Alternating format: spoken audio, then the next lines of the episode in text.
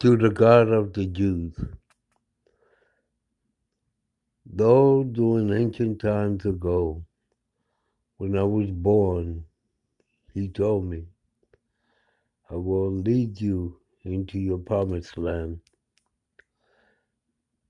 Then I found myself captive for 400 years, and I prayed and labored and suffered and was beaten and made lame and crippled and hungered for food and kept praying and praying and praying.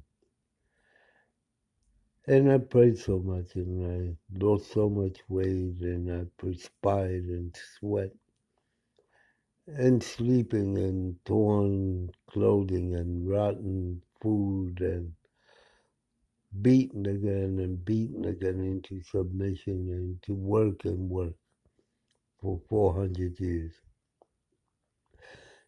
Then I found myself meeting this one man, and Jesus said that I am here and I will free you and lead you to your promised land. then one day came that Jesus fought the devil and he conquered him, and then he was imprisoned, and then he fought the devil again, and again he was still in prison, and then he fought the devil again, and then he conquered him finally and took the keys and unlocked our chains, and we were freed and loose. He came, he came and left, then he came back and left, then he came back and told Pharaoh that our God will vindicate the chosen people, the children that Jesus always spoke about. And Pharaoh, with a hardened heart, he said, Be gone, take them with you before, lest I change my heart. Pharaoh knew that he could not defeat God because the God of the Jews was the one that was there in front of him, and he couldn't he could not fight him off anymore because God's word was preeminent, it was final. He had no way, no power of breaking through it. Then he led me away, and it was hard and it was dry, the land, and no water, and fear of uh, the Egyptians coming and taking us back. But Jesus said, We go forward. We go forward. We go forward, lest we die here in the desert. Then it came that Jesus went up to the mountain of God and he communed with God and he prayed and beckoned him that they were disobedient and rebellious, stiff necked nation, these children of Israel, but we have to feed them and lead them on to their promised land.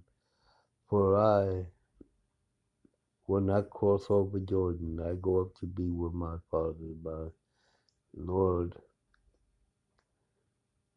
Then the rock gave water, and the seas parted, and the Pharaoh and the Egyptians are far off. And when the Jews crossed over the open Red Sea, where parted the waters, and children of Israel made it safe to cross, and the Pharaoh's army beckoned there by Pharaoh to annihilate them before they cross over.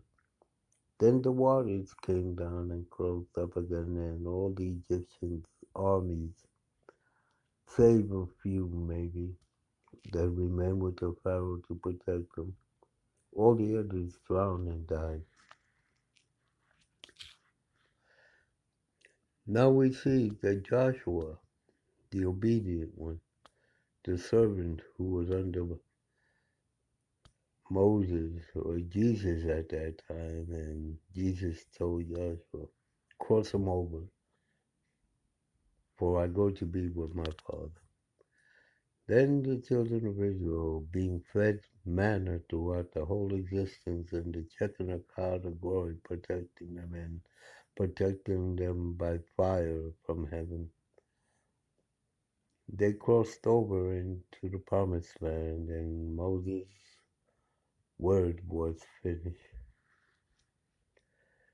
Can we understand now the love of the God of the Jews, our Father, who art in heaven, hallowed be thy name. Thy kingdom come, thy will be done on earth as it is in heaven. Give us this day our daily bread and forgive us our trespasses as we forgive those who trespass against us. And lead us not into temptation, but deliver us from evil. For thou art the power, the glory, and the might, forever and ever. Amen.